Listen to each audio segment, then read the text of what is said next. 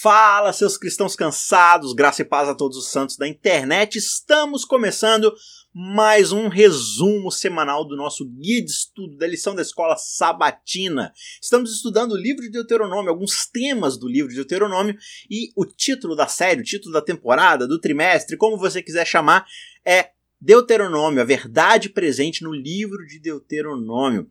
E hoje a gente chega no nono estudo, na lição de número 9 dessa nossa série, que se chama Convertam o seu coração. Então, nesse estudo, a gente vai ver a ideia de arrependimento que é expressada, né, que é trabalhada aqui no livro de Deuteronômio. O que, que significa se arrepender, se converter? Então, a gente vai ver um pouco sobre isso da perspectiva aqui de Moisés no livro de Deuteronômio.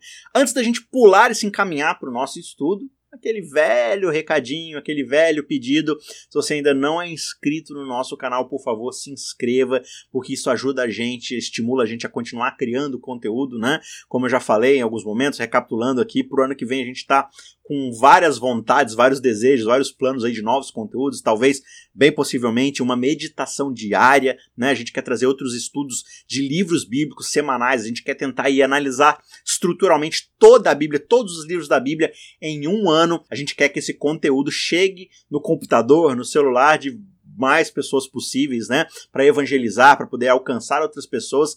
Nosso objetivo é sempre levar a palavra de Deus a quem a gente puder levar. E eu conto com você para fazer isso possível. Então, não custa nada, se inscreva, curta aí, clica no joinha, porque isso dá relevância para o vídeo, mostra para o YouTube que tem gente gostando do vídeo, e aí o YouTube entende que ele precisa levar isso para mais pessoas, né? Então isso incentiva, né? E claro, de um jeito mais manual ali, mais aguerrido, se você puder compartilhar também o link desse vídeo, mandar aí, clica aí no, no browser, né, em cima, no endereço ali, copia o link, manda para alguém, ou clica embaixo aí em compartilhar também, e manda isso aí para quem você puder mandar também, porque eu sei que sempre tem gente buscando conteúdo aí da lição da Escola Sabatina. Enfim, agradeço também aos nossos colaboradores financeiros, né? Porque tem algumas pessoas. Eu, eu, eu, fiquei aqui de fazer isso, eu preciso levantar. No próximo episódio, eu vou agradecer nominalmente aí as pessoas que nos últimos meses ajudaram a gente aí com algumas ofertas financeiras, são sempre muito úteis, né? Ajuda a gente a comprar livros, melhorar nosso material, pagar o servidor de vídeo, programa de edição, enfim. A gente tem certos gastos aqui para produzir material.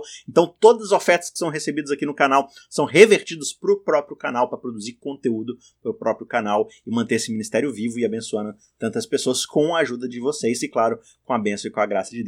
Tá certo? Já me estendi bastante aqui, então vamos para o nosso nono estudo. Convertam o seu coração aqui no livro de Deuteronômio. E o nosso verso central do estudo dessa semana está no capítulo 4 de Deuteronômio, no verso 29, que diz o seguinte: De lá vocês buscarão o Senhor seu Deus e o acharão quando o buscarem de todo o coração e de toda a sua alma. Então esse verso começa falando dessa postura que o cristão, que o, que o israelita, que o judeu deve ter em reconhecer a necessidade de se voltar para Deus. Então a gente vai ver um pouco dessa ideia de se voltar para Deus, de se arrepender, o que, que isso significa. Então vamos para os nossos costumeiros três pontos da lição da escola sabatina e o primeiro deles é há algumas coisas que Deus não pode fazer. Como assim, Isaac? Como existem coisas que Deus não pode fazer? Deus não é onipotente? Ele não pode fazer tudo? Sim, Deus pode fazer tudo.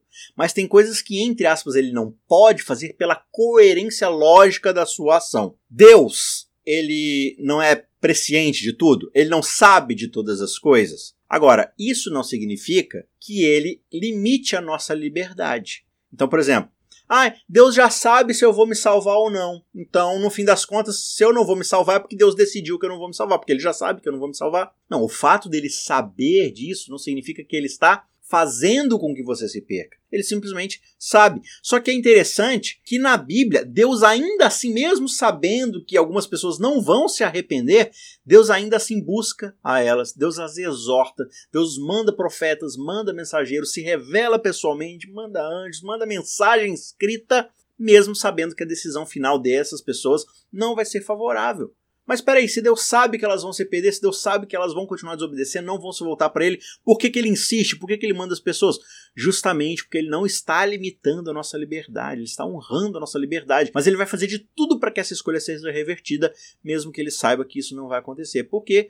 Porque Ele quer dar todas as chances possíveis para nós, independente de qualquer coisa. Então a presciência de Deus, ou seja, o fato de Deus saber das coisas antes delas acontecerem, mesmo a nossa ação livre, né, as nossas escolhas livres, isso não tem qualquer influência, não tem qualquer limitação e qualquer direcionamento ali sobre a liberdade dessas nossas escolhas. Claro, tem coisas que Deus não vai deixar o ser humano fazer, assim, quando afeta né, muitas pessoas, por exemplo, Deus não vai deixar em alguns momentos alguém fazer uma coisa que vai afetar o destino de todo mundo, né? Deus é capaz de frear, de impedir certos eventos.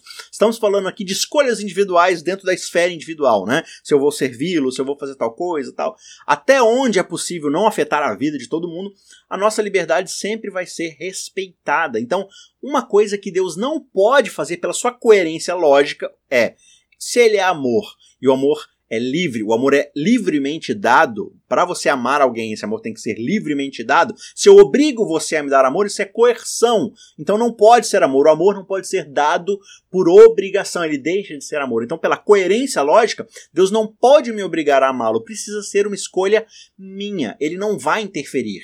Então, o fato dele saber lá na frente que eu vou amá-lo, que eu vou me voltar para ele escolhê-lo, não significa que ele me fez fazer isso. Da mesma forma como se ele saber que lá na frente eu não vou escolhê-lo, eu não o vou amar, isso não significa que ele está me obrigando a não fazer isso também. Ele está ali conduzindo a minha vida para que eu não possa fazer isso. Isso é incoerente com a lógica de quem ele é, com a essência, com a sua própria natureza, tá certo? Então, em certo sentido aqui, né, entre aspas, não entre aspas, mas assim, de novo, pela coerência lógica de quem Deus é, Deus não pode escolher por você. Se ele fizer isso, ele está agindo de forma coercitiva, então ele está agindo contra a natureza de quem ele é. Assim como Deus não pode mentir porque ele é verdade, ele é santidade, então ele não vai contra a sua própria natureza. Então, da mesma forma, se ele não pode mentir, e você deve concordar que Deus não pode mentir, Deus não pode enganar alguém, não porque ele não tem essa capacidade, mas é porque se ele é santo e imaculado, e ele é pura verdade, ele é pura glória, pura santidade,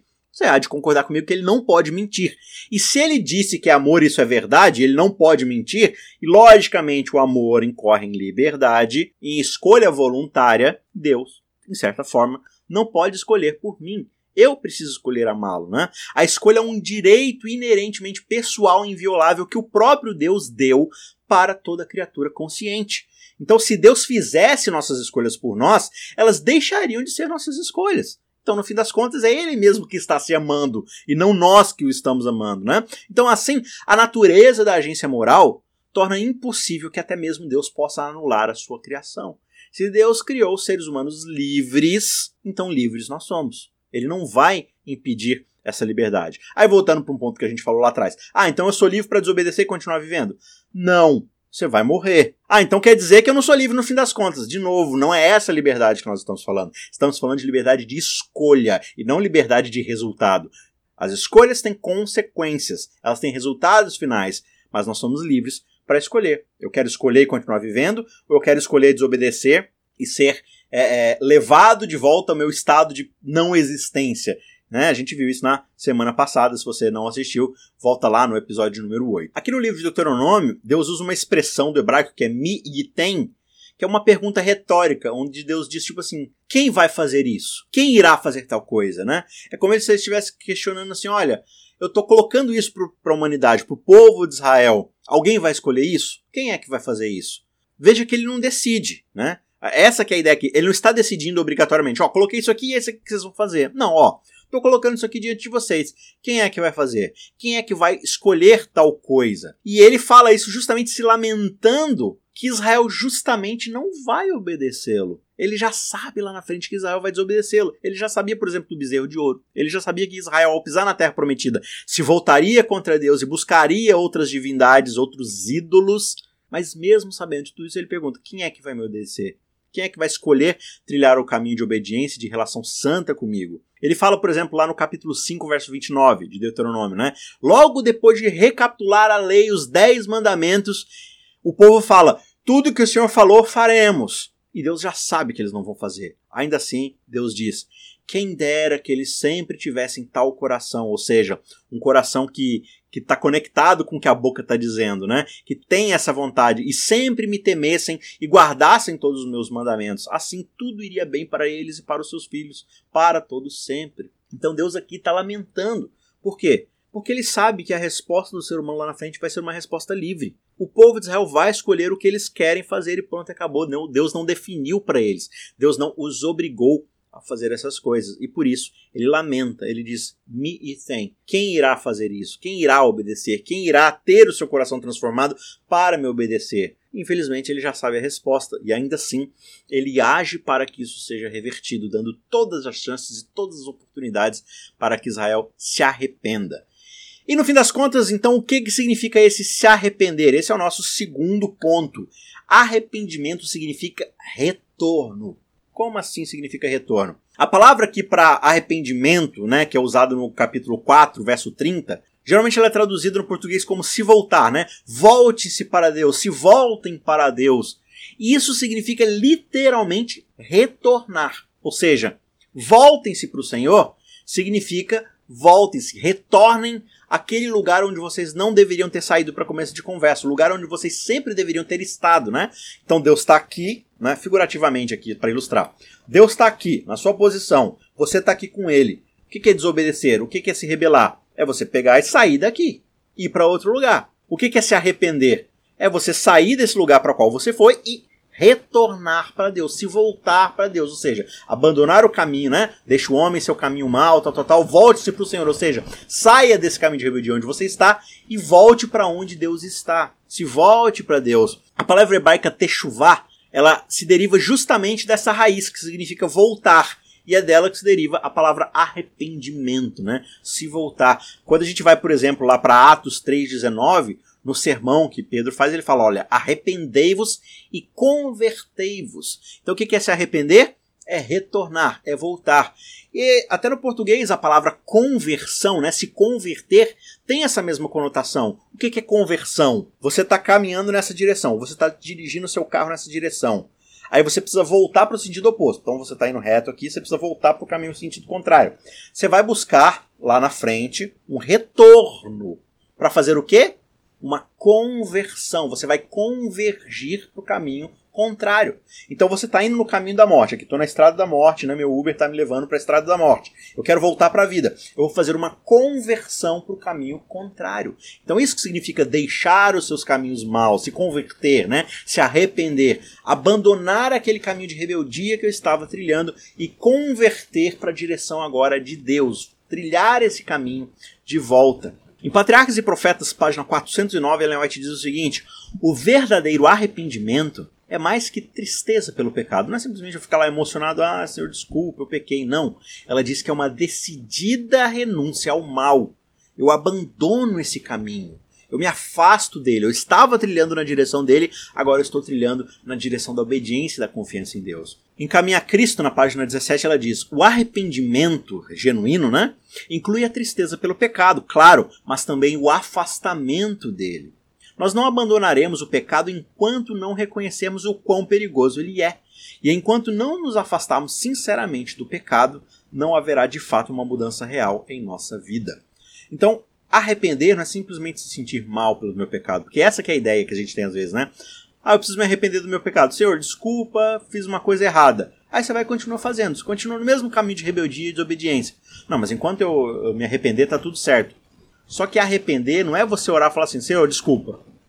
Não é, Senhor, perdão pelo que eu fiz. Fui fraco, fui pecador, né?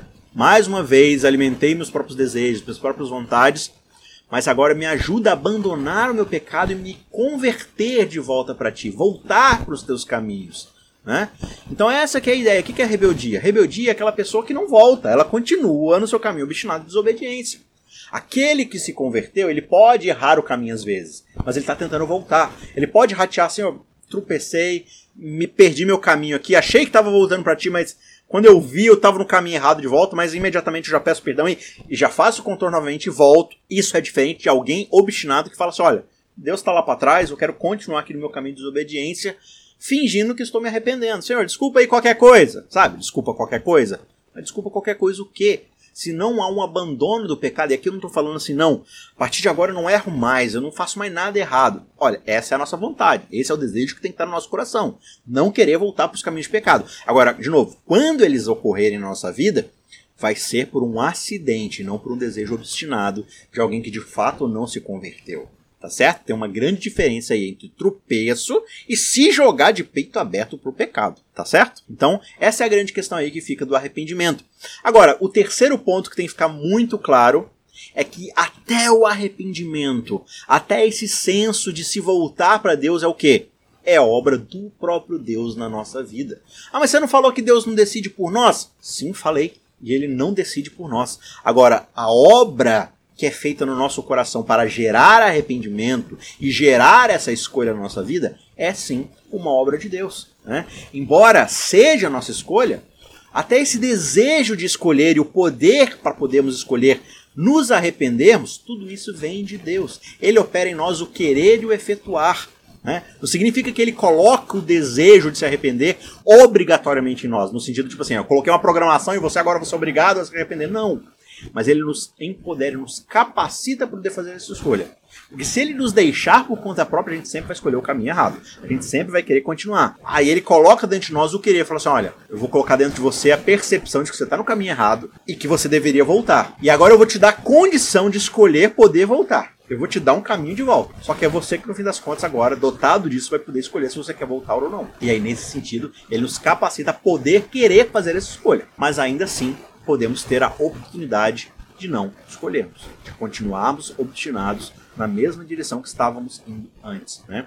E de certa forma é o que Moisés fala aqui no capítulo 30, verso 6. Ele diz: O Senhor seu Deus circuncidará o coração de vocês e o coração dos seus descendentes, para que vocês amem o Senhor seu Deus de todo o coração e de toda a alma, para que vocês tenham vida. Então, de certa forma, Deus vai colocar esse coração dentro do povo de Israel para que eles tenham a condição de poder obedecer. Porque eles, por mesmo, porque eles mesmos, por conta própria, é tudo que o Senhor falou faremos, aí faz bezerro de ouro. Tudo que o Senhor falou faremos, aí já entra na terra prometida buscando o ídolo. É só quando eles receberem um novo coração que eles vão estar hábeis, habilitados a poderem obedecer. Essa mesma ideia vai ser encontrada, por exemplo, em Atos 5, verso 31, né? Diz o seguinte: Deus, porém, com a sua mão direita, exaltou a Jesus como príncipe salvador, a fim de conceder a Israel o quê? Arrependimento e a remissão de pecados, né? Então, até a ideia do arrependimento é algo que é concedido só por meio da graça de Jesus Cristo. É só ele que é capaz de colocar isso dentro do nosso coração, né? Não só a remissão dos pecados, mas o próprio desejo de termos a remissão do pecado, que é o arrependimento, esse retorno, né? Essa conversão.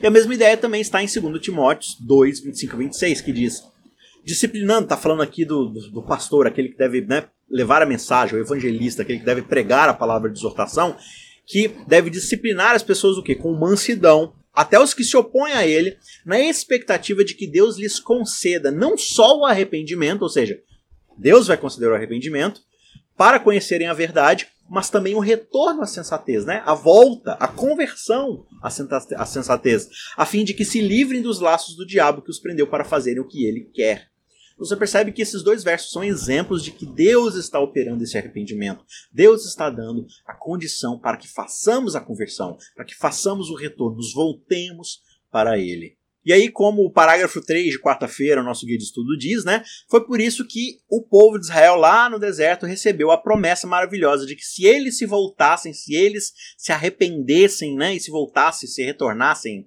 se virassem para o Senhor sinceramente, Deus trabalharia neles, ele circuncidaria o coração, daria um coração novo, um coração de carne. Mas eles deviam fazer a escolha.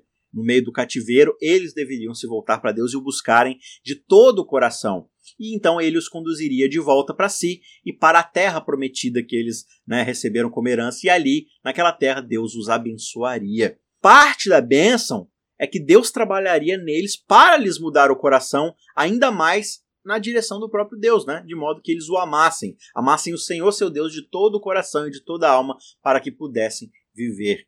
Né? Então, de certa forma, o povo deveria buscar, deveria escolher amar esse Deus e buscá-lo de todo o coração, mas até essa escolha só seria capaz porque Deus foi lá e colocou no coração deles a oportunidade de fazerem essa escolha. Né? E quando eles se voltassem escolhessem, não, por que, que Deus só vai fazer isso se eles escolherem? Porque Deus não pode obrigar o ser humano a confiar nele.